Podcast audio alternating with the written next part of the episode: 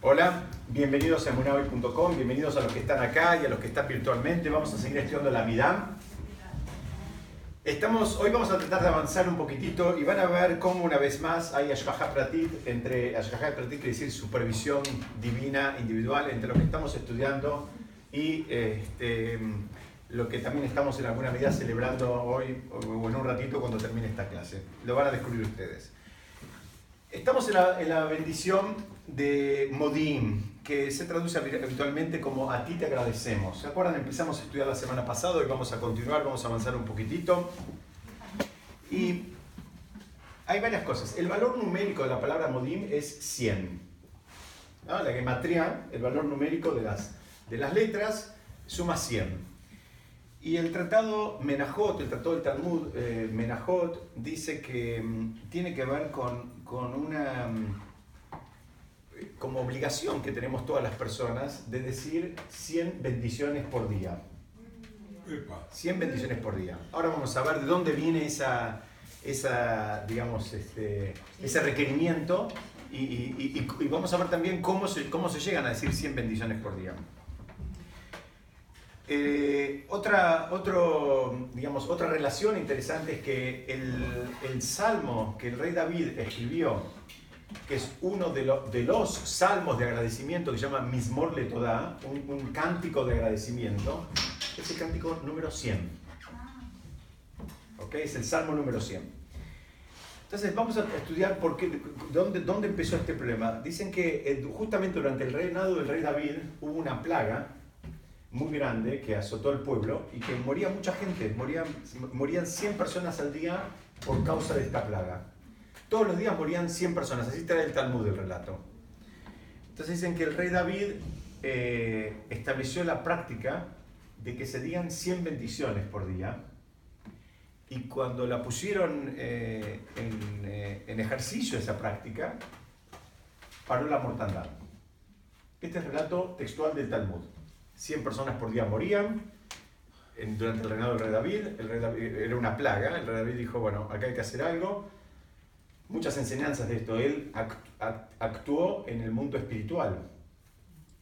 ¿no? Muchas veces nos vemos tentados cuando hay un problema, buscamos la solución en el mundo material. El rey David nos enseña que en realidad la persona tiene que actuar en los dos mundos. Tiene, o sea, la persona necesita, tiene que ir y tiene que buscar el mejor médico, el mejor profesional de la disciplina que sea que involucre el problema. Pero por otro lado, tiene que entender que muchas veces todos estos, cuando aparece un problema, es justamente una llamada de atención porque hay que hacer ciertas correcciones, hay que corregir determinados desvíos que se pueden haber dado en el mundo espiritual. Y eso es lo que entendió el rey David. Entonces él entendió que, que las bendiciones funcionaban como un antídoto, que la gente estaba desconectada, estaba desconectada de Hashem. Y se acuerdan, estudiamos en una oportunidad que la idea de, entre otras cosas, cuando uno dice una bendición, por ejemplo, agarra un vaso de Coca-Cola y antes de tomarlo dice una bendición, hay, hay, hay muchos sentidos por qué decimos una bendición. Uno es porque estamos buscando eh, primero eh, nutrirnos inclusive de los componentes espirituales que tienen las cosas materiales, como puede ser un vaso de Coca-Cola o un vaso de agua. Eso también tiene un componente espiritual y nosotros queremos eh, absorberlo, queremos tomarlo. Esa es una explicación. Otra explicación es que en alguna medida le estamos pidiendo a Hashem permiso, reconocemos que todo es de Hashem y le estamos pidiendo a Hashem permiso como para poder este, consumir eh, eh, lo, lo, que estamos por consumir. Y hay, para lo que estamos estudiando ahora, hay otra explicación, es que justamente todos vivimos en un mundo en mayor o menor medida acelerado, todos estamos, nuestra agenda está muchísima más cargada con cosas que tienen que ver con el mundo material que con el mundo espiritual. Y el, el, poder hacer las bendiciones, en este caso que estamos dando el ejemplo, por ejemplo, de, de, las comidas, y el poder hacer algo que eh, uno lo hace durante muchas veces en el día, que toma café, que toma té, que toma agua, en fin, eso de alguna manera es como traerlo a Shem y ponerlo en su vida. Lo acerca a Shem, lo conecta espiritualmente. Si no, posiblemente podría pasar toda la semana, en el mejor de los casos, hasta el próximo Shabbat, que él tenga algún poquito de conexión espiritual. Y si Hasbe Shalom no tiene esa conexión espiritual, puede pasar de Rosh Hashanah a Rosh Hashanah. Entonces, este es el primer sentido que encontró el rey. El rey entendió que el problema era que la gente estaba desconectada espiritualmente y buscó conectarla. Alguien puede decir, son muchas 100 bendiciones. La verdad que son muchas. Yo les voy a dar una trampita. La persona que hace el tefilá, estoy hablando para los hombres, por, por lo menos que tenemos la obligación. Claro, en la, en la mitad tenemos... Claro, en la, en la mitad ya tenemos, en realidad son, ahora son 19, son 19 por 3. 57. Muy bien, ya tenemos más de la mitad solamente rezando a la mañana, a la tarde y a la noche. Después, si juntás las que cuando tomás algo, cuando comes algo, cuando hay bendiciones que se hacen antes de la comida o de la bebida, y algunas que se hacen después. Tenés 70, Ya tenés eh, una, cuando vas al baño tenés algunas otras, y después están todas las bendiciones de la mañana que también se hacen, en fin. Se llega, no, no, es que es, no es un número inalcanzable. Si una persona tiene una, digamos, una rutina también eh, de rezos, se llega a ese número. ¿ok?, entonces, eh, en esta bendición, más adelante, yo estoy parado, no sé si, me, si lo quieren ver de adentro, si no yo se los leo y lo traduzco eh, de afuera. En un momento dice, eh, tú eres el que nos forma la roca de nuestro ser. Está hablando alabanzas de Hashem y lo, lo nombra como la roca. Entonces dice que los comentaristas dicen que Hashem nos, nos, tiene como dos formas de protegernos, ¿no? Hay, una, hay un caso que hay una protección que hace Hashem sobre todos nosotros, evitándonos problemas, evitándonos males mayores, aún sin que nosotros nos enteremos. Esto, esto es un ejercicio que hay que hacerlo, porque es muy fácil ver, ¿no? como el, ejemplo de siempre, ¿no? una persona que eh, va a tomarse un avión, el avión no sale eh, y después el avión se cae. Bueno, Baruch Hashem, el Hashem me salvó porque era un problema. Pero hay un millón de, otros, de otras cosas que a veces nos pasan con clientes, con proveedores, con los hijos, con el colegio, con los amigos, con los vecinos, con el encargado del edificio, en fin, donde Hashem nos está protegiendo y nosotros no lo vemos. Nosotros no, si no entrenamos el ojo, no vemos ese, e, esa, digamos, este, eh, protección que estamos recibiendo. El ejemplo típico que hay, eh, del cual se aprende esto, es la Perashá Balak. Es una Perashá que estudiamos hace tal vez un poquito más de dos meses y es una perashá donde había un complot, ¿no? Eh, un, un rey contrató a un brujo para maldecir al pueblo de Israel. Es muy interesante porque toda la, la cadena de sucesos eh, se dio sin que el pueblo de Israel se enterara, sin que nadie del pueblo de Israel participara. O sea, fue toda una, una, una seguidilla de, de planificaciones que después se vieron, eh, digamos, este, interrumpidas y se volvieron a, a, programar y se hicieron para adelante y se hicieron para atrás, pero todas ellas funcionaron sin que nadie del pueblo de Israel se enterara, sin que nadie participara. Ese es el ejemplo que se da de lo que es esto de esta eh, supervisión divina, esta protección que hay, aun cuando nosotros no tenemos este, conciencia, no tenemos idea de lo que está pasando. Eso también requiere, una vez más, entrenarse. El que no se entrena, no lo ve o lo atribuye a otras causas. Justo el cliente necesitaba el producto que yo tenía y justo le servía el precio y justo me hizo la compra y justo me pagó el contado.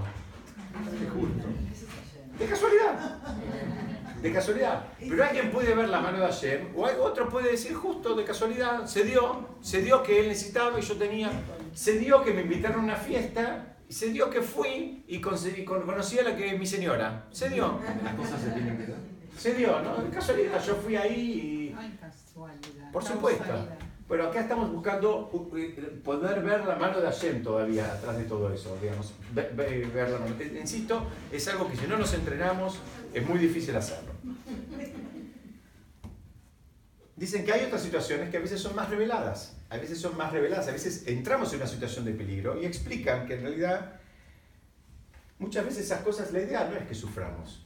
A todos a veces nos pasan cosas difíciles, a todos nos pasan, con nosotros, con nuestros hijos, con nuestra actividad eh, empresarial, comercial, profesional, todos nos pasan cosas. La, la idea no es que suframos, la idea es que a veces, eh, explican, a veces la persona quiere ir por un camino, ¿no? Entonces, él quiere ir por acá y, de, y, pero en realidad tiene que ir por el medio. Y a veces eh, la forma de, de, de, corregirnos es poniéndonos vallas acá, que no nos salga. Entonces nosotros tal vez después corrijamos el camino y vayamos por el camino que tengamos que ir. El problema es que a veces nosotros nos empecinamos. Entonces cuando algo no nos sale como, como queremos, en lugar de, de, de, tomar conciencia de que tal vez hay algo que hay que ajustar, es muy difícil esto que estoy diciendo. Esto requiere un ejercicio muy difícil. ¿Quién sabe? A veces uno eh, para acá, para allá, pero por lo menos tenemos que tener esa sensibilidad y, preguntarnos, ¿y habrá algo que yo tenga que ajustar las tuercas acá?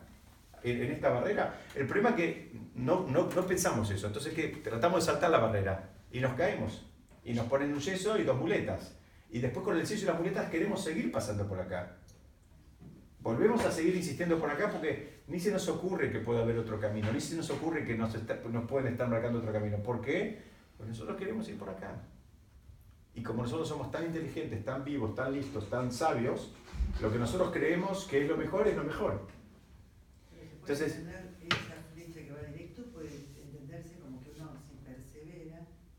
Muy bien, ese es el límite. Acá preguntan que la, esta, esta, esta, vos decís esta, que la persona, hay veces justamente el desafío es ver cuánto es que vos lo que querés esto. Porque a veces eh, lo, más probable es que si esto es algo valioso, es más, y si es espiritualmente valioso, lo más probable es tener muchas barreras.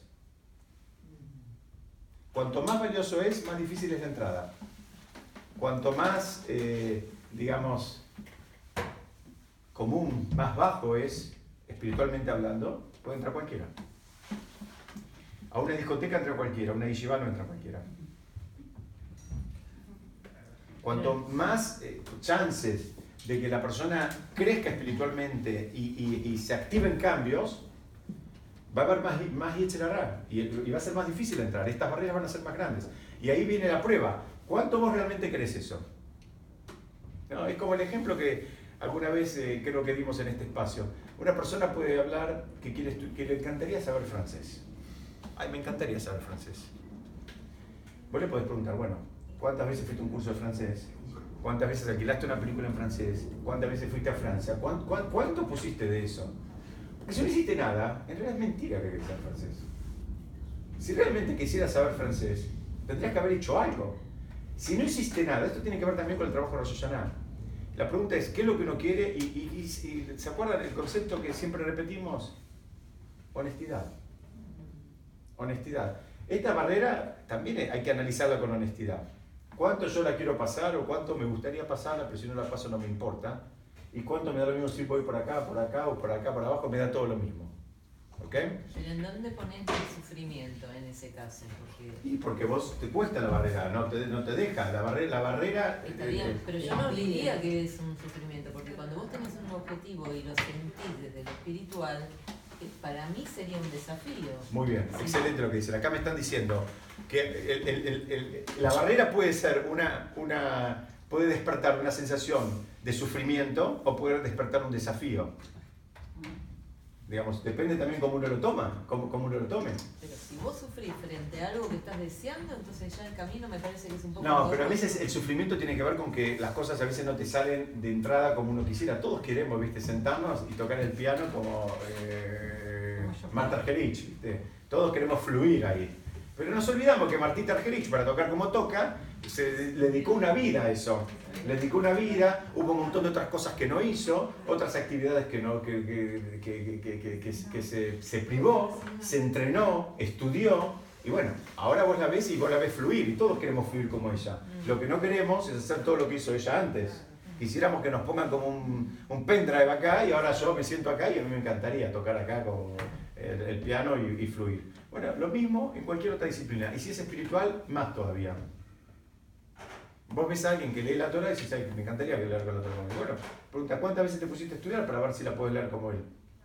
¿Ok? Avanzamos un poquitito más. Entonces, seguimos, estamos acá y avanza, dice, en esta misma bendición, eh, Ledor Bador no dele jaunes aparte y la teja. La traducción sería, de generación en generación te agradeceremos y relataremos tu alabanza eh, por nuestras vidas que están en tu mano. Hay, esto de, ser agradecido es algo que tiene, eh, muy que ver con, el, con, con la esencia del judío.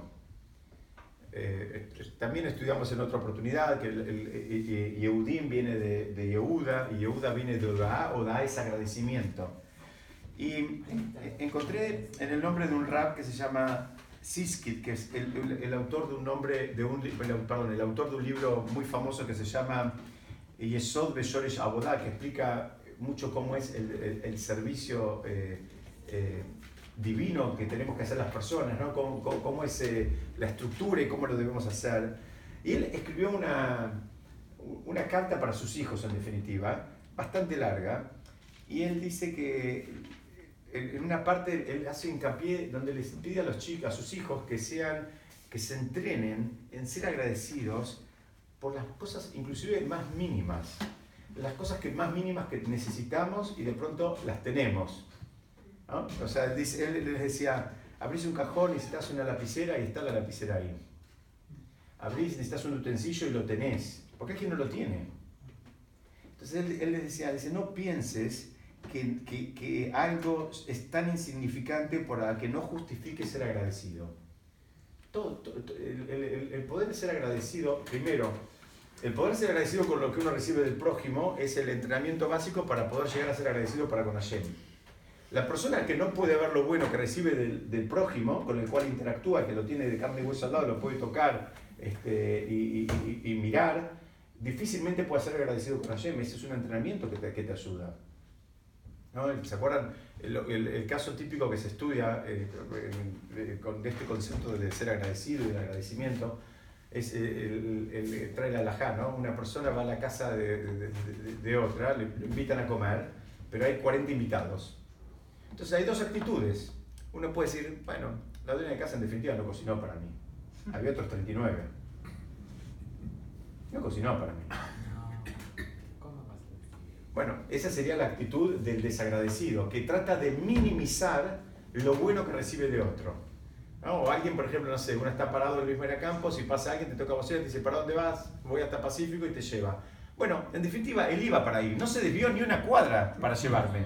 No se desvió ni una cuadra. Es verdad que no se desvió una cuadra, es verdad eso. Muy bien, pero es- fíjense que esas dos actitudes están presentes, están presentes esas actitudes, afloran. La persona que no lo trabajó va a decir, bueno, Bárbara me llevó, pero igual no se vio nada, no le costó nada, en el auto no, yo no peso tanto, estoy más flaco que nunca y, y se terminó. Entonces, es lo mismo, la persona, es- ese entrenamiento eh, requiere, y esto es lo que le escribió este rap tan importante a sus hijos, donde en definitiva uno pensaría que les iba a escribir algo, eh, digamos, mucho más esotérico, le dijo, miren, sean agradecidos. Personas agradecidas en general son personas que viven mejor, son más felices. Y él avanza la, la- la bendición, dice, al hayenu a mesurim beyadeja, sobre nuestras vidas que están entregadas en tus manos. Esto es una frase espectacular. Esto si lo pudiéramos hacer carne, ¿no? Entender que, que nuestra vida depende eh, pura y exclusivamente de Hashem. Y esto eh, es algo que también hay que trabajarlo mucho. So- solemos pensar que estamos en control de nuestras vidas. Solemos pensar que nosotros decidimos todo. Por supuesto que hay muchas decisiones que nosotros tomamos, claro que tomamos decisiones, pero hay que entender que también de arriba nos van manejando como, como una marioneta, ¿no? Para, nos van ayudando. A veces nosotros tomamos una decisión y, y de arriba nos ayudan a, a tener todo el envión que necesitamos como para po- poder, poder cumplirla. Hay una famosa frase del, del Talmud, en el Tratado Sukkah, que dice, molijimotom. La traducción sería, a donde la persona quiere ir, lo llevan. De vuelta volvemos acá. ¿A dónde quiere ir la persona? Si quiere ir realmente acá, por más que tenga una valla, le cuesta, tenga dificultades, no lo dejan entrar, en fin, todo lo que se te ocurra, si, él quiere, si eso es lo que él realmente quiere, lo va a terminar logrando. Y si él le da lo mismo acá que acá y que acá, le va a dar lo mismo. ¿Se acuerdan? Otro concepto muy básico, pregunta de parcial esto que voy a decir. No hay imposición, no hay imposición en temas espirituales. No hay imposición. Lo que uno no quiere, no lo va a tener. Lo que uno no considera un logro, no lo va a alcanzar. No hay imposición. Tema eh, básico, concepto básico. Sigamos. Dice, Beal Nishmatenu apikudot beyadeja. Esta también es muy linda. Dice, sobre, la- le estamos agradeciendo por nuestras vidas que están en tus manos. Y después dice, por nuestras almas que están confiadas a, a ti. Acá traduce así, confiadas a ti, pero un picadón es una garantía. Es más que, es más que estar confiadas a ti. ¿Cuál es el concepto? Esto también es un concepto medio esotérico, que lo trae el Zohar, que dice, ustedes saben que nosotros tenemos una parte, digamos, humana y una parte, si se quiere, más espiritual, una parte más animal, un, un- un, eh, un nivel de alma más animal y un nivel de alma más eh, espiritual. Entonces explica el Zohar que a la noche la persona, eh, cuando se va a dormir, el alma sube. El, el alma, el, el alma más espiritual, el nivel más elevado del alma, sube. Por eso también hay alajot, hay leyes que dicen que cuando uno se vaya a dormir, lo último que, que, que vio y lo último que escuchó tenga que ver con Torah, no, no, no Netflix, no, no la tele, no eso, sino algo, algo espiritual. Por eso hay una, hay una mitzvah que es decir, eh, lo que se llama en hebreo el Kriyat Shema a la mitad, decir el Kriyat Shema antes de uno dormirse, para justamente lo último que uno, antes de cerrar los ojitos, lo, único que, lo último que uno hace es algo que tenga que ver con la espiritualidad, como para crear un terreno donde el alma pueda subir, porque si no dicen que el alma no sube, si está muy arraigada en el mundo espiritual, el alma no sube. Entonces explican algo muy interesante, miren cómo es esta figura. Eh, dicen que si, si alguien tiene un objeto, imagínense este caso, si, si A tiene un objeto de B en custodia, ¿no?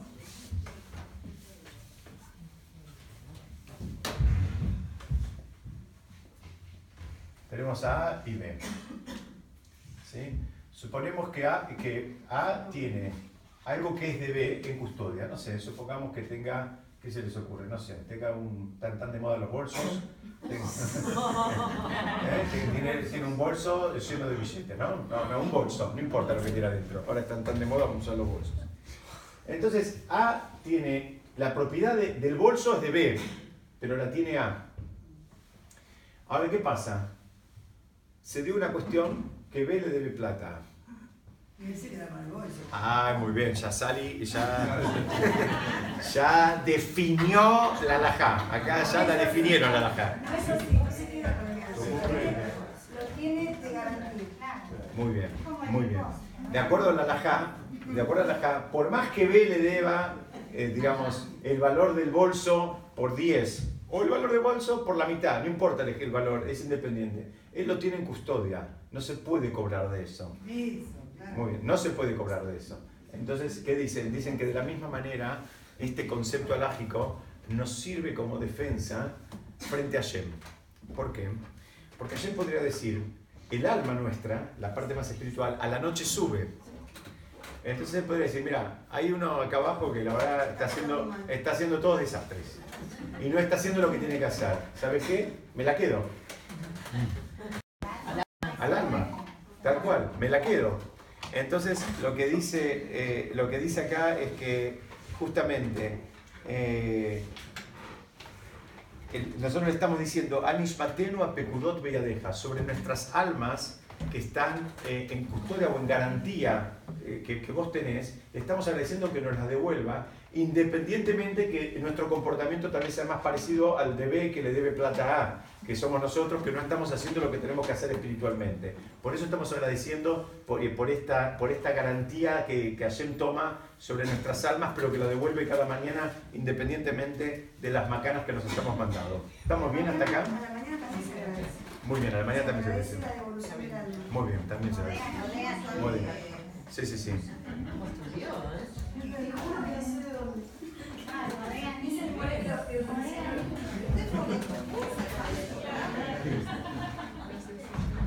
Seguimos, un poquito más, seguimos un Por, poquito por- más. por el dolor de tu alma. Porque te pueden devolver otro. Ah, ¿también? Es tu alma. Muy bien, acá están diciendo que, que agradecemos porque nos devolvieron nuestra alma, que nos podrían haber dado otra. Pero ahí ya nos metemos en un tema muy complejo. Esto, la verdad que yo, yo no lo domino. Después, si quieren, le paso el micrófono a él y que explique él un poco todo eso. Sigamos un poquito más. Después seguimos y decimos: Vean ni ceja, shebejol yo mi mano, vean ni fleoteja, betoboteja, shebejol et ere baboke betzorah. Dice acá: agradecemos por tus milagros que todos los días están con nosotros y por tus maravillas. Esto es lo mismo de lo que venimos hablando. La persona puede ver los milagros o no.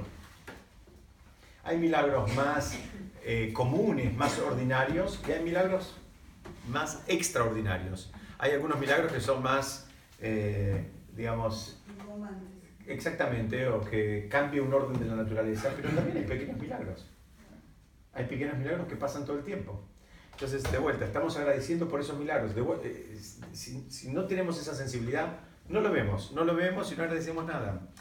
Deja Bejolet, dice, y todo lo bueno tuyo que nos haces en todo momento.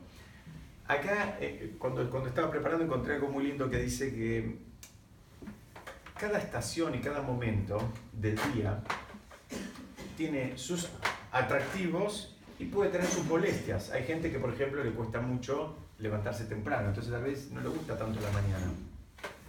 hay gente que disfruta la mañana, disfruta levantarse temprano, disfruta esa tranquilidad, esa, ese, ese ritmo. Y lo mismo puede pasar con cada momento del día, especialmente en la noche. Hay gente que le gusta la noche y hay gente que se angustia y sufre con la noche. Entonces, acá nosotros estamos diciendo que eh, hay que ver, hay que empezar de vuelta, va todo por el mismo camino. Hay que empezar a ver los beneficios de cada momento y aprovecharlo.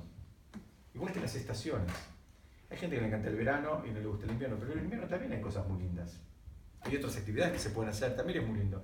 Y nosotros también vivimos en un país que, por ayer tenemos las cuatro estaciones y las tenemos bastante bien marcadas por ahora. Bueno, eso también es algo lindo. Hay otros lugares que tienen este, 11 meses de, invierno. Eso también de que agradecer, parece algo mínimo. Pero tener esa chance de que haya una primavera, un otoño, un invierno, un verano, podemos cambiar la ropa, cambiar eh, los zapatos, tenemos esa chance de ir renovándonos, pero parece un chiste, pero no, pero, pero, no es un chiste. Es, es, es, ver eso, ver, el cambio, ver eh, la forma en que ayer maneja el mundo como para que no nos aburramos, no nos cansemos. Esa, esa es la idea. Eh, Kilor Kalur. Acá lo que está diciendo es que no se, eh, que no se termina tu, tu, misericordia, como que tu misericordia es ilimitada. Esto lo explican con, con, con un concepto. Dicen que nadie es ilimitadamente rico. Y si alguien fuera muy, muy rico, posiblemente lo que no, no es ilimitada es su compasión. Tal vez la persona tenga muchos recursos, pero no tiene tanta compasión para decir, bueno, ayudo a todos los que puedo con estos recursos. Tal vez dice, bueno, yo ya ayudé hasta acá, que ahora que ayude a otro. Hashem no se agota, Hashem es distinto. Entonces podemos pedir y podemos pedir todos juntos, podemos pedir todos al mismo tiempo y no hay problema. Alguien podría pensar, bueno, Callate un poco, como ese famoso chiste, ¿no? ¿Se acuerdan el, el famoso chiste que están rezando dos en el cótel? Había un empresario y había pobre, un pobre al lado. Y el pobre estaba pidiendo unas pequeñas monedas y el empresario le, sacó el bolsillo y le dijo, Tomás, no lo moleste, déjame a mí solo. Pero es un chiste, pero parece hay un problema espiritual ahí. Él piensa que así no puede atender a los dos juntos. Déjame a mí solo, tómatela, déjamelo que, con atención plena, ¿no? Este, bueno, este, este, este concepto tal vez se van a acordar con el chiste, que es que así no funciona. Así puede escuchar al que pide eh, eh, dos monedas, al que pide un millón de monedas, al que pide 30 millones de monedas, no hay ningún problema, este, puede escuchar a todos y no se agota, que también es un concepto que nos cuesta, ese concepto de algo ilimitado, no lo tenemos muy incorporado en nuestra vida. ¿ok? El Rab Israel Salanter, que es el fundador del movimiento de Musar, una, una vez fue a París, a, ¿cómo iban siempre a dar hizuk, a dar fuerza a otras comunidades, se movían de una comunidad a otra? Entonces entró en un restaurante, en un restaurante, en un restaurante muy fino, y porque se tenía que encontrar con una persona y le preguntaron qué quería tomar y dijo quiero un vaso de agua. Entonces le trajeron un vaso de agua. Cuando se iba a ir, preguntó cuánto es y le cobraron 40 francos. Entonces dijo, 40 francos por un vaso de agua, ¿por qué? Y el mozo le dijo, no es por el agua ni es por el vaso, es por el ambiente, por todo. Dicen que el rab Israel Salanter volvió al hotel y ahí fue que le escribió a sus alumnos que siempre le costó entender ¿por qué necesitamos una bendición tan elevada por algo tan simple como un vaso de agua? Y él dijo que agradecemos todo el contexto. Por Hashem, la casa, y estamos bien, y la vajilla, y está todo acomodado, y está todo lindo, y la luz, y qué sé yo. Uno agradece el contexto, no es el vaso de agua solamente. El vaso de agua también es importante. Si el vaso de agua no podemos estar. Pero agradecemos el, el paquete, ¿no? eh, Belejana Eleodot, termina diciendo, ve a, ve a vos, eh, nos, nos complace en alabarte. Y la Gemara trae, eh, la Gemara Babakama, en la página 92, dice una frase que también es muy linda, dice, aunque el vino sea del anfitrión, en una fiesta le damos gracias al que lo sirve. Vos podría decir, bueno, escúchame, el vino lo pagó el que me invitó a la fiesta, no el mozo que te lo está sirviendo. ¿Ok? Y acá es lo mismo, que dicen que sabemos que todo es de ayer, pero uno también tiene que agradecer a los emisarios. Entonces a veces vino la curación a través de determinados médicos. Bueno, uno tiene que ser agradecido con los médicos también. No, no pienses que solamente soy agradecido con Hashem, le agradezco al dueño de la fiesta. No, a veces a los intermediarios que, con, las, con, los cuales interactuamos, uno también tiene que ser agradecido. Porque alguien podría pensar, yo soy tan espiritual que reconozco que viene todo Hashem, entonces mi vínculo es con Hashem, el único que agradezco es Hashem y lo demás no existe. Bueno, está mal. Cuando uno piensa en esta bendición, eh, cuando uno piensa en todo este concepto de agradecimiento es, siempre se acuerdan que decimos, vamos en los dos planos, estamos agradeciendo, estamos intentando crecer en, en el plano vertical, en lo que tiene que haber entre nosotros y Hashem, y en el plano horizontal, lo que tiene que ver entre nosotros y las demás personas. Entonces, vamos a avanzar un poquitito. La próxima bendición que viene es la bendición que tiene que ver con... Eh, señora. Por el tema que recién estamos viendo, ¿qué pasa con esa persona que está tan carenciada y tan falta de todo? ¿Cómo puede agradecer? Ok. Acá me están preguntando una persona que le falta, que una persona que está muy carenciada, que le falta todo, ¿cómo es que la persona puede ser agradecida? Primero hay que ver, no sé, me parece, qué es todo, qué es nada. Depende de la medición de cada uno. Claro. Porque para algún... Esencia, esa luz que vos por hablabas, esa comida, y, y ese espacio, y ese agua. Bueno, acá, estamos, acá están preguntando a una persona que le falta, que está pasando, digamos, una situación, por decirlo de alguna manera, casi de calle, una, situación que le falta, que le falta mucho. Esa persona, de acuerdo a la Lajá, también tiene que ser agradecida, porque está viva. Porque está viva, porque respira, porque tiene las manos, tiene los pies, tiene los brazos, tiene los ojos, tiene potencial. Hoy está en situación de calle. No significa que mañana esté en situación de calle. Hay veces son estados que la persona tiene que pasar y tiene que hacer los aprendizajes que tiene que hacer y sigue adelante. ¿no? O sea, este, no sé, yo, por ejemplo, mi, mi, mi, abuelo era muy, muy humilde, pero muy humilde. Y mi papá también cuando era chiquito. Yo creo que los primeros años no, no tenía ni zapatos. Perdón, pero mucha gente, mis abuelos también. Tal cual, vivían, vivían así, vivían así. Le faltaba, le faltaba muchas cosas materiales, le faltaban muchas cosas materiales. Y bueno, a veces son situaciones, ¿no? no es para siempre, pero la, la, y al revés, tenían emuná, pero les sobraba emuná, estaban contentos. Sí. Este, ¿qué, ¿Quién es la frase esa famosa que eran tan pobres que, que, que, que ni se daban cuenta? Una famosa frase, que eran tan pobres que ni se dan cuenta. Sí, es del violinista en el tejado. Sí, es del violinista en tejado, gracias. Del violinista en el tejado de la frase. Que eran tan pobres que no se daban cuenta. Esto, esto es lo mismo. La persona tiene que ser agradecida por todo. A veces le faltan cosas materiales porque... ¿El concepto cuál es, Ali? El concepto de lo que están preguntando, ¿cuál es acá? El concepto es que Hashem no se equivoca. Hashem sabe lo que hace. Y cada uno tiene sus desafíos. Y cada uno tiene que hacer sus aprendizajes. ¿Se acuerdan? La, famosa historia, una famosa historia de Hillel. Hillel, el, el, gran protagonista del Talmud, era una persona muy pobre. Una vez quiso entrar a estudiar, en esa época para entrar a, estudiar había que darle unas monedas al, al, al al que estaba cuidando la puerta. Y él, él, no tenía ese día, no había juntado plata, no tenía, el Yamosh no lo dejó entrar. Como él quería escuchar la clase, se fue al altillo y la escuchó desde arriba. ¿Qué pasó después? Hubo una nevada y a la mañana lo encontraron congelado. se salvó, se salvó, pero no, no, no se murió. Pero ¿qué significa? Hay muchas cosas que se aprenden de esa historia. Esa historia es, eh, el primero, la entrega que él tenía por, por, estudiar Torah, lo que estaba dispuesto a dar por estudiar Torah, porque la Gemara trae ahí cuenta, dice que él ganaba eh, por una moneda, la mitad de lo que ganaba era para los gastos de la casa, la mitad era para pagar, para, para, para pagar los estudios. O sea, la mitad de su ingreso, que era muy chiquito, porque saben, no es lo mismo, el que gana un millón de dólares, decir la mitad de mitad es una cosa, el que gana medio dólar, decir la mitad de la mitad es otra.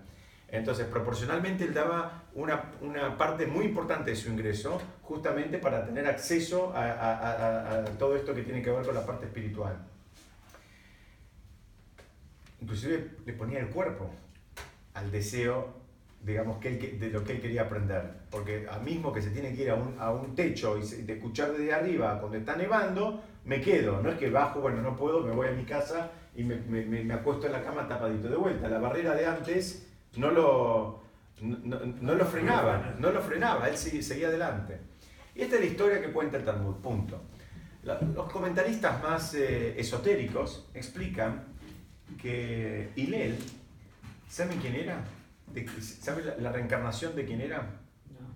Hillel era Moshe. Sí, Hillel era Moshe. Yo me acuerdo un día cuando conté esto en mi casa, mi señora se me vino encima, me dijo, escucha, ¿Moshe tuvo que volver?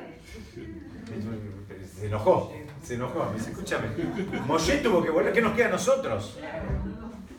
¿Qué nos queda a nosotros? Entonces explican algo muy fuerte, muy fuerte. Explican así, Moshe cumplió la Torah siempre en la riqueza. Moshe fue millonario siempre, fue criado en un palacio y siempre fue millonario. Fue como un príncipe, ¿no? Se tuvo que volver, tuvo que volver a cumplir la Torah en la pobreza. Porque estamos hablando que lo que viene ahora, la bendición que viene ahora, que hablamos del shlemut, de la completitud. Cada uno tiene sus desafíos. Y a veces, y saben que el desafío de la riqueza, la mayoría de las personas no lo pasan. El desafío de la riqueza es mucho más difícil que el de la pobreza. No lo pasa. La mayoría de las personas no lo pasa. Entonces, como no sabemos y no entendemos, por más que parezca algo naif, mismo que estén faltando cosas y mismo que materialmente alguien pueda sentir mucha falta, uno tiene que recibir todo con alegría, porque alguien sabe cuáles son los desafíos y cuáles son las cosas que tenemos que corregir. Estamos transitando en una vida material, pero a su vez estamos ajustando tuercas espirituales y no sabemos cuáles son las que estamos arreglando ahora. Entonces esto es una, una, una, enseñanza muy importante, es muy difícil, muy fácil decirlo acá, es muy difícil la pregunta que vos me hiciste. La persona que está viviendo una situación, digamos, eh, eh, económica muy, muy complicada, es muy difícil ver la mano de Hashem. Em, pero la ven, la ven, la ven. Y si están entrenados, la ven, la, la ven más. La ven más. ¿Saben por qué? Porque también cuando la persona está más despojada de todo lo material, aflora lo espiritual. Él ahora está despojado de todo lo material, ¿no? Tampoco tiene su cabeza para un montón de otras cosas. No tiene que chequear el home banking, ni ver si el iPhone, la actualización, ni tiene que cambiar las ruedas del BM, ni tiene que hacer todo eso. Entonces tiene la cabeza más, más, más, más despojada. ¿no? Eh, eh, desarrolla otro sentido. Absolutamente, se desarrolla más espiritualmente. Es como cuando alguna persona queda ciega, que siempre dicen que otro sentido Exactamente. se desarrolla que nosotros. Y ustedes fíjense, también lo estudiamos acá en otra oportunidad, una persona que lo Alenu está pasando un momento, digamos, de salud difícil, tiene mucho más eh, chances de conectarse espiritualmente. Sí, eso es verdad. ¿Por qué? Porque el cuerpo ahora se debilitó, entonces deja que aflore la parte más espiritual, el otro 50% nuestro.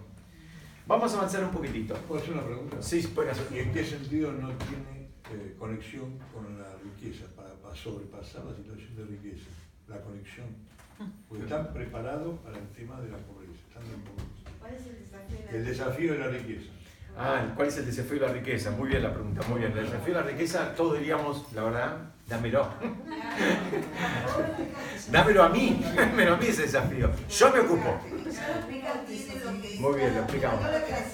Muy bien, lo explicamos, pero en dos palabras, en dos palabras. El, el desafío de la riqueza parece una cosa media inverosímil, pero es un desafío muy grande. El primero es no creársela. Si la persona eh, hizo mucho dinero y él se va a creer el artífice, él se va a creer que él es el que hace las cosas y demás, espiritualmente, ¡boom! Allá abajo. Puede tener muchos ceros en la cuenta, pero espiritualmente está en el fondo del mar, bajo tierra. Entonces, muchas veces cuando la persona más crece materialmente, eh, tiende a creerse que él puede, que él es el artífice. exactamente. Y eso, a su vez, eh, enferma los vínculos que tiene los vínculos eh, más directos con su esposa, con sus hijos, con sus padres. pues ya él es tan importante que, escúchame, ¿cómo? No, puede ser, no sabe quién soy yo. Y lo difícil. Dios al lado. Claro. Dios está, habla de, él habla de, de arriba de con Hashem. Él habla de arriba con Hashem. En dos palabras ese sería el desafío. Pero si se ponen a pensar en mucha gente que conocemos, Baruch Hashem, que tiene mucho dinero, y, y si lamentablemente no trabajó sus midot, tienen esas actitudes. Se llevan a todo el mundo puesto. Se llevan a los rabinos puestos, a los médicos puestos, a las comunidades puestas, A los hijos. a los hijos, a las esposas, a los padres, a la, a la familia, y a, a todos, porque todo es como ellos quieren. ¿Ok? Humildad. Absolutamente, es muy difícil, ese ese es, uno de los desafíos. es- es- es- es- ya, ya lo tienen el concepto. Avanzamos un poquitito más, ¿está bien? ¿Estamos? ¿Un poquito más? Hay una historia que quiero compartir con ustedes, es una historia que trae el Talmud, que es una historia que se utiliza mucho para estudiar muchas cosas, o para aprender, mejor dicho, muchas cosas, que es una historia, ustedes saben cuando estaba el Beit HaMikdash, en el pectoral, el Kohen Gadol, tenía unas piedritas. Después, si quieren, cuando salgan en la salita donde antes estudiábamos, hay un cuadrito chiquitito, yo no sé si son exactas o no, pero están recreadas esas, esas piedritas que tenía en el pectoral el, el, el Kohen Gadol. Entonces, eh, La tenía que tener porque era Cohen. Claro, una, una sola persona, el Cohen Gadol, tenía esas piedras en el pectoral y a partir de esas piedras también pasaban cosas espirituales. A veces él recibía respuestas, se iluminaban esas, esas piedritas, entonces era, era parte también del servicio divino tener, tener esas piedritas. Ahora, ¿qué pasó? Una vez una piedra que se llamaba,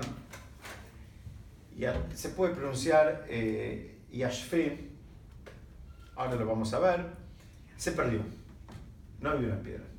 Entonces se, se enteraron que había un señor, no Yehudí, que tenía una piedra de estas. Entonces eh, se la fueron a comprar.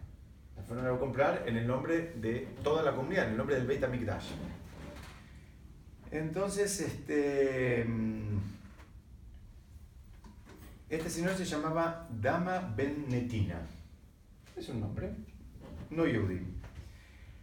Entonces ellos fueron y acordaron en comprarle la, la piedra por 100 dinares.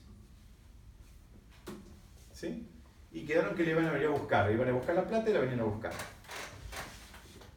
Cuando lo vienen a buscar, vienen a buscar la, van a buscar la plata, vienen a la casa de Daban Bendetina y le dicen, mira, quiero, eh, queremos la, la piedra. Él, él le dice, esperen un minuto, y él va, hay distintas versiones de esta historia, hay, porque esta historia está en el Talmud Babli, está en el Talmud Yerushalmi, está en el Talmud de Babilonia, el de Yerushalayim, hay distintas versiones, pero el concepto es el mismo. Hay una versión que dice que él va y la piedra estaba abajo de la almohada donde estaba durmiendo el padre. Hay otra que dicen que no, que estaba la llave en la- ahí, ahí donde estaba la piedra guardada en otro lugar. Para el caso es más o menos lo mismo. La cuestión es que él dice, no les puedo dar la piedra porque mi papá está durmiendo. Imagínense, o arriba de la llave o arriba de la piedra, no cambia mucho la historia. Dice, no, no se las puedo dar.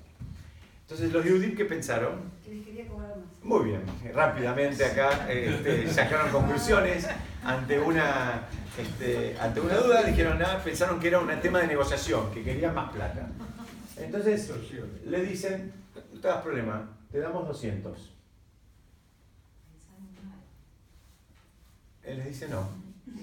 Pensaron mal. Exactamente, pensaron que era un tema de plata. Esperá que lleguemos a mí.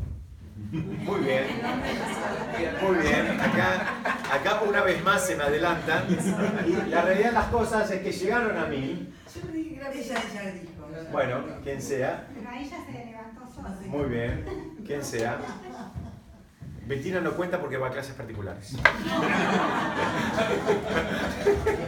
Ella toma clases. ¿Con vos? Entonces era un chiste. Me pregunta si es conmigo que estudia. Mira, le van a preguntar cuánto cobras. ¿Cuánto cobras? Este, bueno, la cuestión es que llegaron a mil. ¿Y él qué les dijo? ¿Lo vendió o no lo vendió? No lo Sí. Mil, empezaron por 100. Dice, el Talmud aclara que era una fortuna, ya 100 era una fortuna.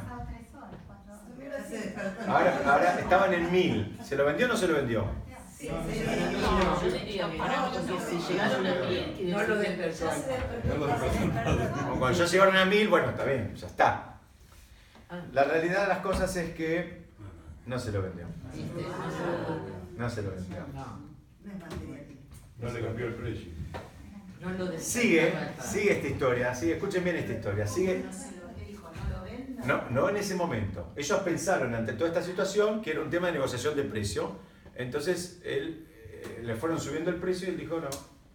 No, es no. Bueno, no es no, se está, se fue. Negro. dicen que después el padre se levantó.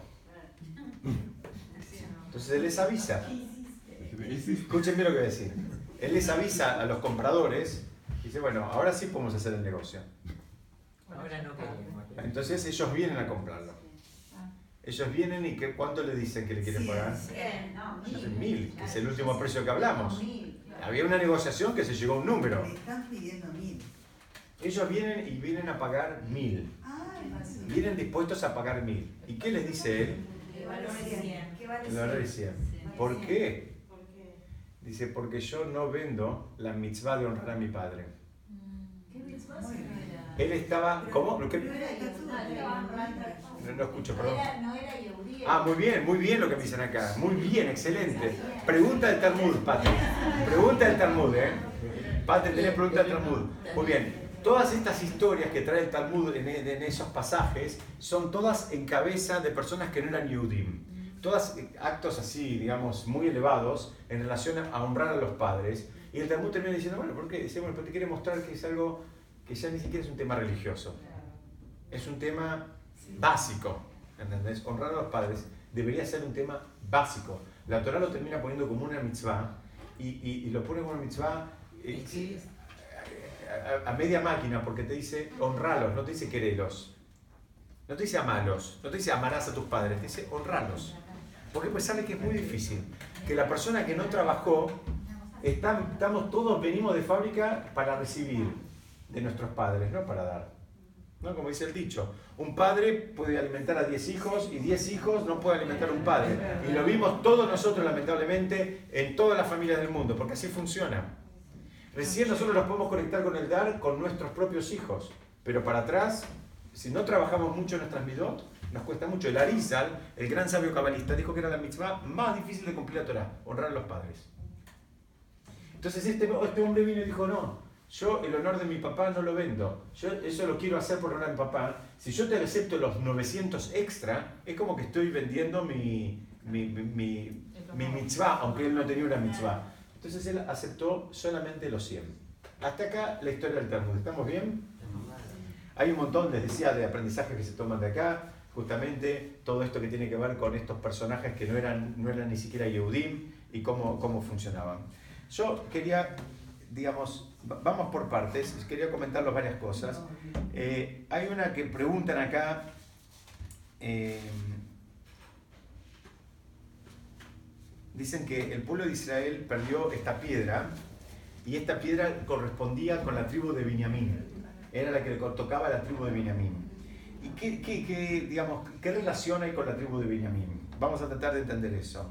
Después, eh, ¿por, qué, ¿por qué justamente involucró a una persona no yudí en esta historia? ¿Por qué, no vino, ¿Por qué esta historia vino revelada a través de, toda esta sabiduría vino revelada a través de una persona que ni siquiera era yudí?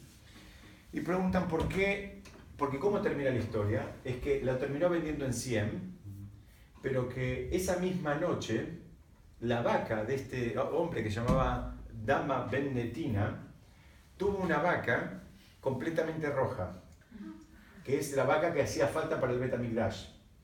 Entonces, ahora sí le compraron la vaca esa, se la compraron a mí, se la compraron a mí, se la compraron a mí. Entonces acá dicen que demuestran como que Hashem lo retribuyó inmediatamente. Esa misma noche, él ahora no vendió la, piedra esta preciosa por no molestar a su papá, pero él no perdió.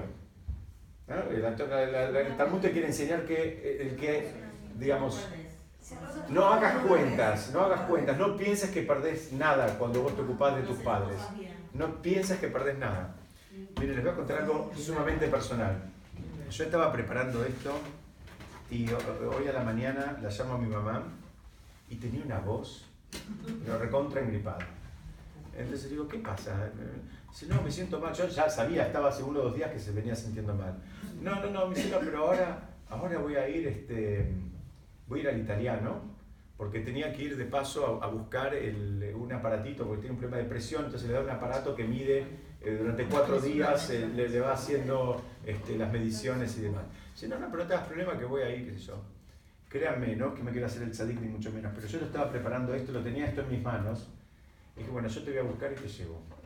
Y mamá me dice, no, pero va a llevar un montón de tiempo. La verdad, llevó desde 3 de la tarde, hace, de, mejor dicho, de 2 y media que la fui a buscar, hasta las 6 de la tarde que la dejé. La verdad, no la pude dejar en la casa, porque no, no, no llegaba a ser tiempo de rezar. Entonces dije, mami, no te enojas, te paso un taxi y seguí en un taxi, porque si iba hasta la casa y volvía ya, ya no, no, podía, no, no podía rezar y demás. Pero uno a veces se marea, uno a veces eh, eh, se le va la tarde en, en- en pavadas, en, en interrupciones, en cosas, gente que viene y te habla y no, y de pronto mamá es, es grande, es, es, eh, porque, digamos, como se dice en hebreo, yo por muchos años, pero por ella no me quería molestar. Y yo digo, a ver, ¿y qué otra cosa tenemos para hacer?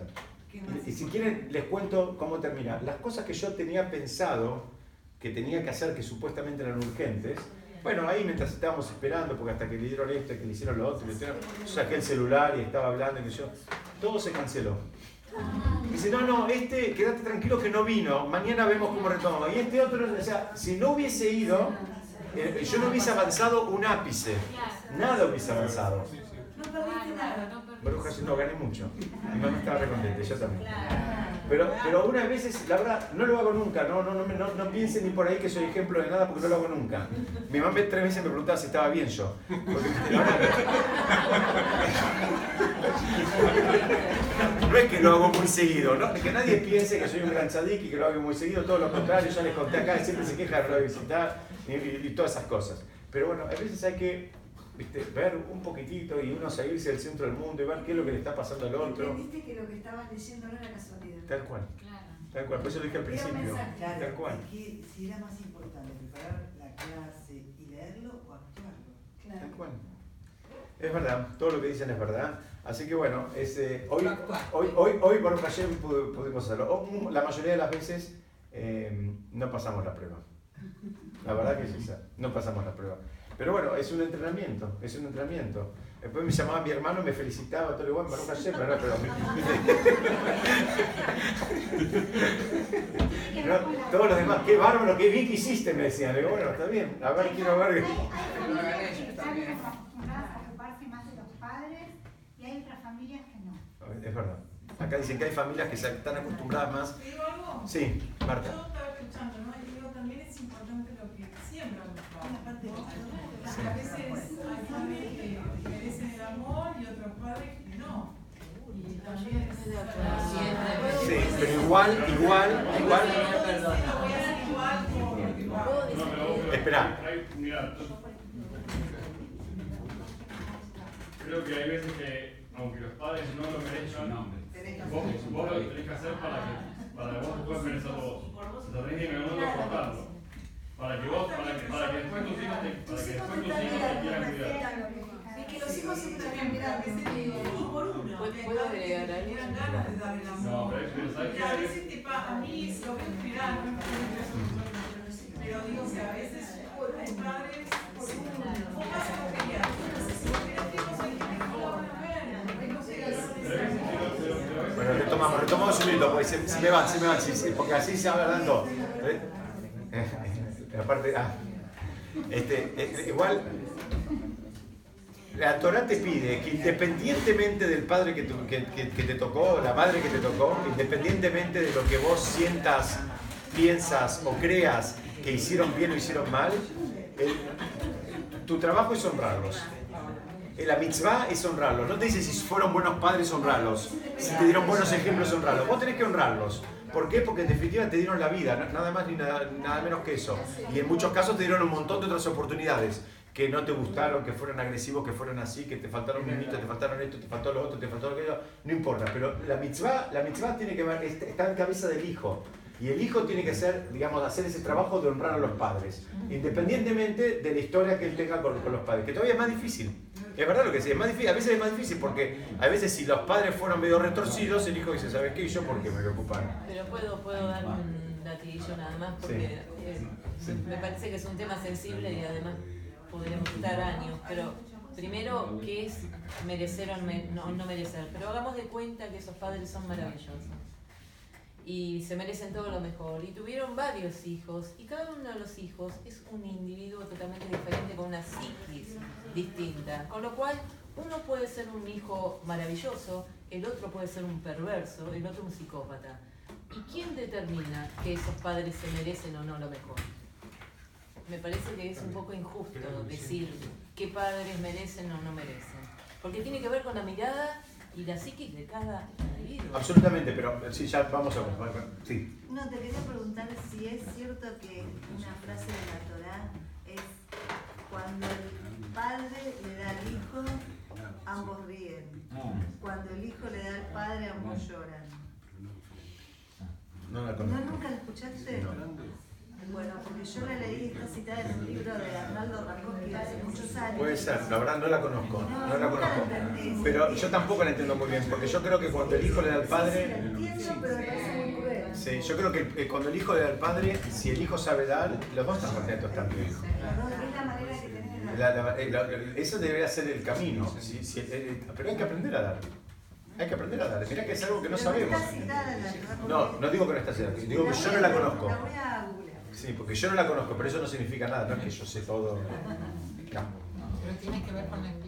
Bueno, ¿me dejan avanzar un poquito más? Tenemos unos minutos más. ¿eh? ¿Me dejan 10 minutos más? Porque quiero terminar este concepto, porque esto empieza a cerrar por un montón de lugares. Pero necesito que me dejen... Bueno, por eso. No, y explicamos este... Eh,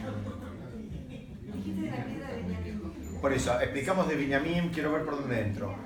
Pregunta, pregunta el Talmud, pregunta el Talmud, ¿por qué, cuál fue el mérito? Ustedes saben que el Beit HaMikdash, necesito que vuelvan, vuelvan. El Beit HaMikdash estaba en el territorio de Binyamin. el lugar era, en la división entre las tribus, el lugar era de Binyamin. Y preguntan, ¿cuál fue el mérito de Binyamin para tener el Beit HaMikdash, que en alguna medida la casa de Hashem en, su territorio? ¿Cuál fue el mérito de? Es linda pregunta. Y la explicación clásica que trae el Talmud es que Binyamin no participó de la, de la venta de Yosef, y no solo que no participó, sino que él pudo, digamos, eh, mantener el secreto para, digamos, en, aras de la armonía familiar, porque sabía que si él hablaba, el padre se iba a poner muy mal con los hijos y tal vez iba a poner mal de salud, en fin era todo un tema donde él mantuvo, mantuvo esa armonía, esa, esa armonía aún a, expensas de que a él le generaba un sufrimiento, pero era, no abrió la boca, digamos, eh, de más. Y mm, antes de Tisha estuvimos estudiando cuál fue el motivo por el cual eh, el, el, segundo Betamigdash fue destruido. ¿Se acuerdan que el primer, el primer Betamigdash fue destruido por por tres transgresiones, el derramamiento de sangre, el adulterio las relaciones prohibidas y este, la idolatría. Y el segundo Betamigdash, el odio gratuito. Muy bien, muy bien. Este, el odio gratuito fue la causa de la destrucción del segundo Betamigdash. Entonces, acá empezamos a ver que eh, el, el, el Binyamin fue una persona que estuvo dispuesta a hacer todo, todo lo necesario para mantener el amor gratuito, inclusive si se quiere de una manera con personas que tal vez no habían actuado del todo bien, pero él buscó mantener esa armonía. Y en el territorio de él estaba el Betamigdash y después se destruyó el Betamigdash que estaba en el territorio de él. Entonces empiezan a explicar algo muy interesante. Dicen, mira, mientras las personas pudieron funcionar en armonía, de acuerdo a los principios de Binyamin, el Betamigdash estuvo en pie. Cuando las personas dejaron de funcionar en armonía, cuando ya abandonaron esos principios, se vino todo abajo. O sea, no es un derrumbe físico, es un derrumbe primero espiritual que después lo vemos, eh, digamos, físicamente manifestado. esta piedra, eh, que yo les decía, esta piedra preciosa, en hebreo se dice yashfe. que también es como si fuera una palabra compuesta que quiere decir yeshpe.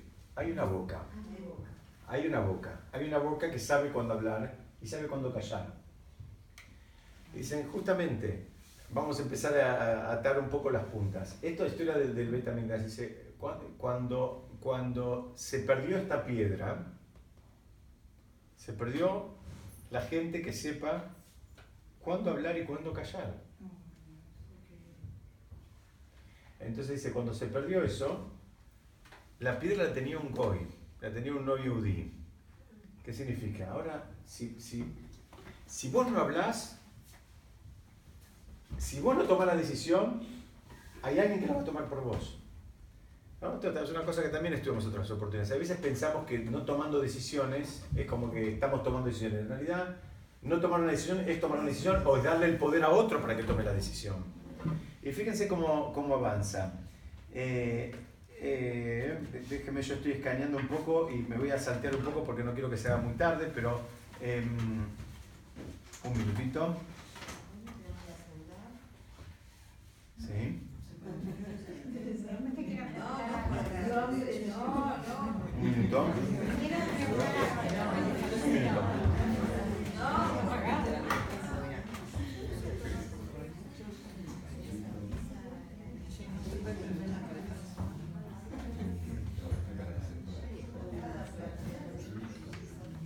Bueno, me están siguiendo acá, entonces toda la historia de la piedra, todo, estamos empezando a ver por qué en el terreno de Benjamín Betamigdash, por qué en la piedra de Benjamín fue la que se perdió, por qué fue la piedra de Benjamín, cómo se llama la piedra en hebreo y qué significa también la piedra, eh, digamos, eh, que compone una palabra y cuál es el uso que no se hizo. Eh,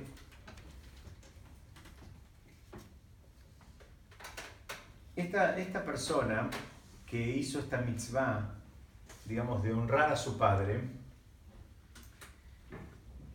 eh, dicen que Hashem le estaba mandando un mensaje al pueblo de Israel.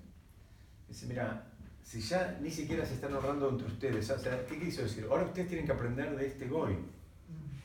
Ahora tienen que ir a ver a este goy, tienen que empezar de nuevo.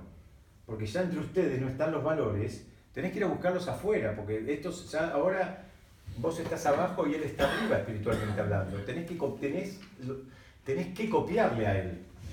Tenés que, exactamente, tenés que aprender de él. Y mm, entonces dice que, eh, un minuto, un minuto.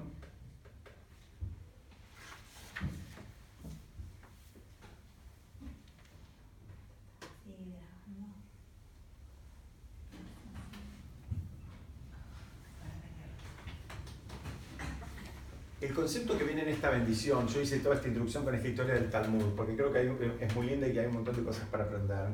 Pero también esta, la próxima bendición habla del shalom, habla de la paz.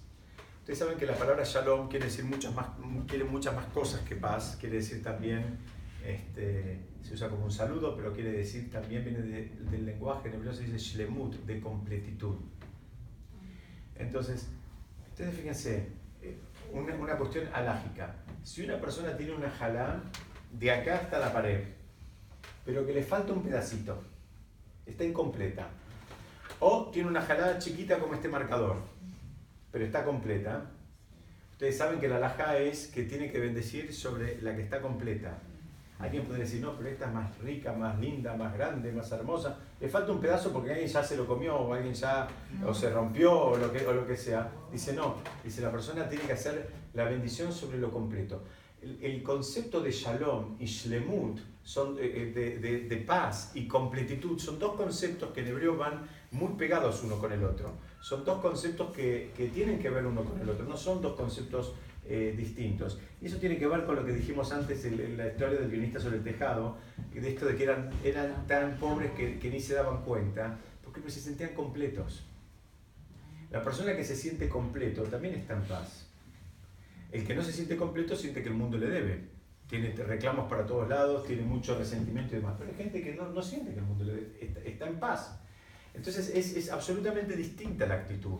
Y la bendición que, que sigue, que presentación vamos a seguir estudiando también la semana que viene, hablamos de este concepto de, de, de la armonía, de, de, la paz, de poder mantener esa armonía, esa armonía que Binyamin en alguna medida encara como el ejemplo del hermano que no participó en la venta de Yosef y que también se bancó no hablar con el padre y no hablar con ellos y mantener, mantener las cosas para que la familia siga bien. Bueno, Dicen, cuando, cuando esos principios ya no eran sostenidos dentro del pueblo de Israel, hubo que ir a verlos a, la vereda de enfrente. Y no solo hubo que ir a verlos a la vereda de enfrente, se destruyó el Beit HaMikdash, que estaba justamente en el territorio de Benjamín como representación de ese, de ese, digamos, amor gratuito, digamos, que es un amor sin juzgar, sin evaluar si lo que el otro hizo estuvo, estaba bien o no estaba bien. ¿Qué es lo mejor? Lo mejor es que un papá y sus hijos estén todos en armonía. Bueno, entonces yo trato de sostener eso, trato de sostener a mí no me toca juzgar, a mí, a mí no me toca la responsabilidad de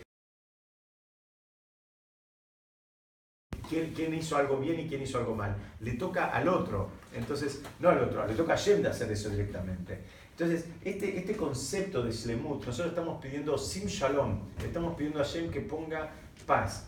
Lo estudiamos en alguna otra oportunidad. Hay personas que pueden tener, estamos hablando hoy de desafíos materiales, pueden tener muchos celos, pero si llegan a su casa muchos ceros en la cuenta del banco, muchos ceros en la cuenta del banco, tienen mucho dinero, pero si llegan a su casa y en su casa no hay shalom, es un pobre tipo. Es un miserable, aunque tenga 800 mil millones de ceros en la cuenta del banco. Es un pobre tipo. Entonces nosotros estamos pidiendo acá, casi como corolario de toda la plegaria que venimos, eh, digamos, eh, diciendo tres veces por día, pedimos que haya un clima de shalom Pedimos que haya un clima de shalom, que y es para que haya un clima de shalom, hay varios conceptos que tenemos que entender muy fuerte, que nos cuesta mucho. Hay uno que nos cuesta que nosotros tenemos que juzgar. Que a nosotros nos toca eso. ¿Quién te dijo que vos tenés que jugar? ¿Quién te dijo que vos tenés la información completa? ¿Quién te dijo que vos sabés todo? ¿Quién te dijo? Miren, eh, les voy a contar otra historia, otra historia personal, no tan personal.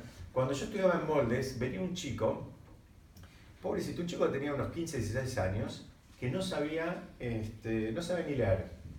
En castellano estoy hablando, ¿no? Entonces ahí era un chico que tenía así sus problemitas, no sé qué, y entre varios hay un, muchacho que es Moré, le enseñó, consiguió los cuadernos de primer grado y segundo grado de, los chicos, le, enseñó a leer, no sabía los números siquiera, no sabía para viajar, le tenía que decir en dónde bajarse, le, enseñó todo. Y unas veces podría pensar que Hasso y Shalom, los padres, este, qué hicieron, qué no hicieron, qué sé yo.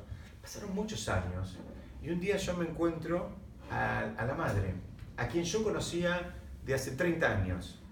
Entonces ella me dice, sí, ah, vos estás en molde, que yo, sí, sí, sí, me, dice, mi hijo está yendo, lo ayudaron un montón, que yo digo, ¿quién es tu hijo? Entonces ella me dice el nombre.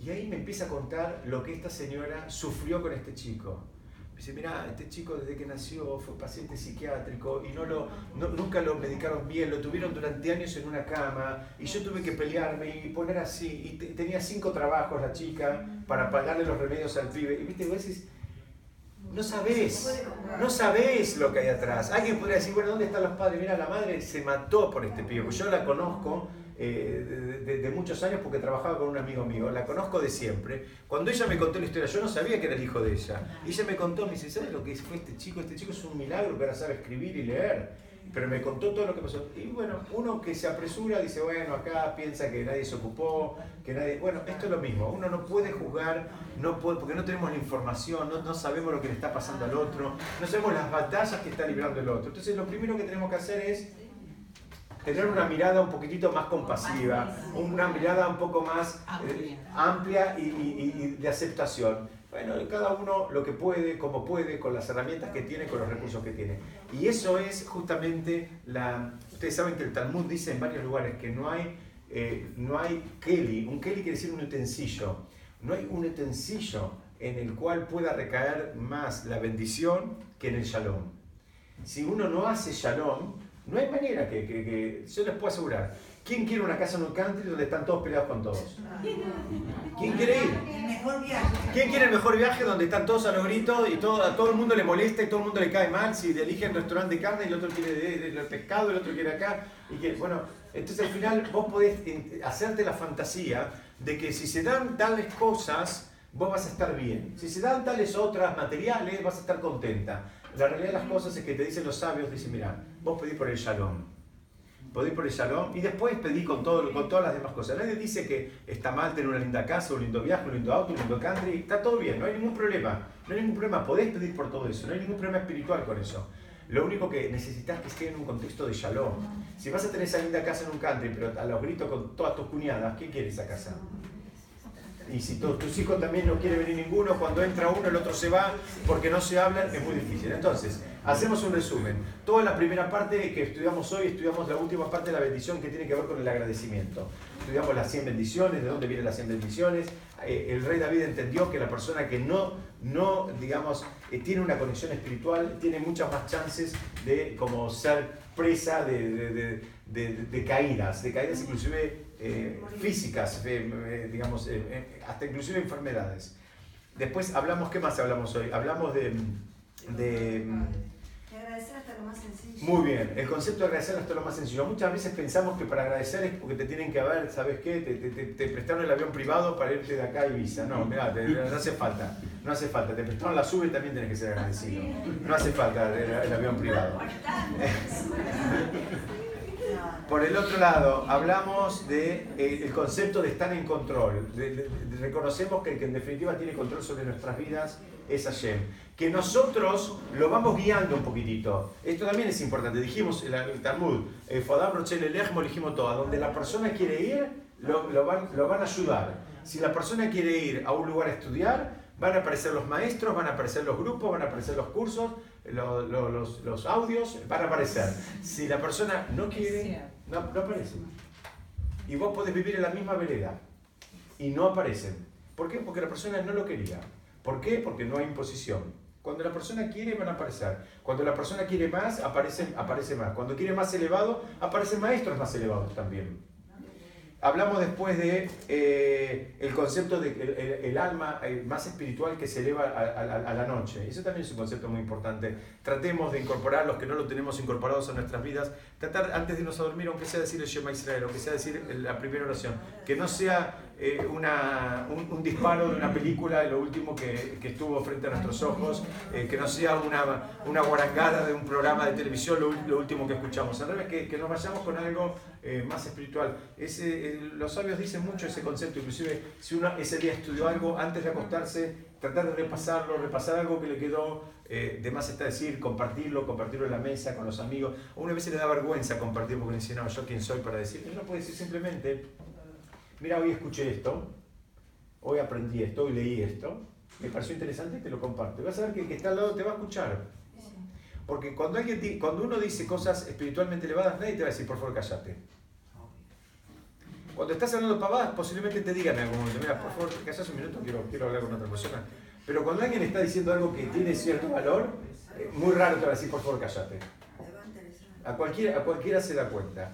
Y contamos la historia de, este, de, este, de, este, de, que pasó con la piedra en el Beit HaMikdash y de ahí aprendemos la, digamos, toda la enseñanza que está encriptada ahí adentro en todo lo que pasó y por qué tuvo que participar un, no yudí en, en, todo este aprendizaje. Eh, dijimos, uno de los motivos es para que entendamos que es algo básico, que no hace falta entrenamiento en, en yeshivot y este, también explicamos para, eh, para entender que ahora teníamos que mirar para el otro lado para aprender porque entre nosotros en la época del Beta Migdash ya no estaba funcionando ese concepto, ya no estaba funcionando el concepto de, sería Abad Hinam, que es el amor gratuito, sino que estaba funcionando el concepto de Sinat Hinam, que es odio gratuito, y que es exactamente la antítesis del Shalom. Por eso traje un poquito esta historia, porque el Shalom cuando hay odio gratuito, no hay manera de que entre en Shalom, no hay manera que entre en Shalom, sino todo lo contrario. Ahí va a entrar el, eh, eh, es únicamente cuando haya amor gratuito. Bueno, muchas gracias a todos. Besat seguimos estudiando la próxima. Y